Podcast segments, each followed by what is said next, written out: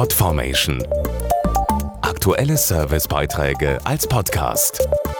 Regelmäßige Infos aus den Bereichen Service und Tipps.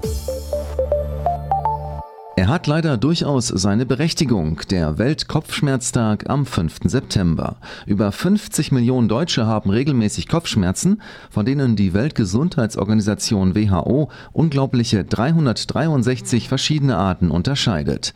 Welches die häufigsten sind und was man dagegen tun kann, erfahren Sie jetzt. Etwa 5 Millionen Frauen und Männer sind von Migräne betroffen. Die mit Abstand häufigste Form der Spannungskopfschmerz plagt sogar über 25 Millionen. Dazu Uwe Gessner, Aspirinexperte bei Bayer. Viele Patienten haben das Gefühl, als wenn ihr Kopf in einer Schraubzwinge stecken würde. Die Ursachen für die Spannungskopfschmerzen sind bis heute allerdings nicht genau bekannt.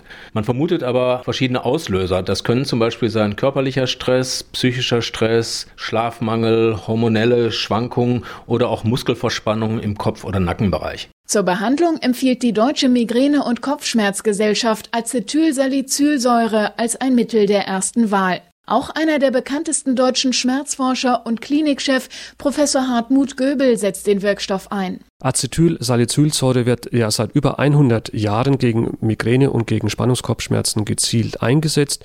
Es ist der bewährteste Stoff überhaupt in der Schmerztherapie. Es stoppt Entzündungsvorgänge, es reduziert die Schmerzempfindlichkeit.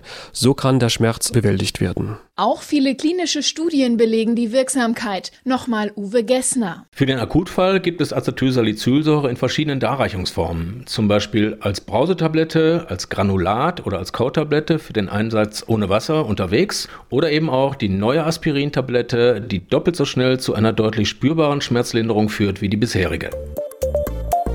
Podformation.de Aktuelle Servicebeiträge als Podcast.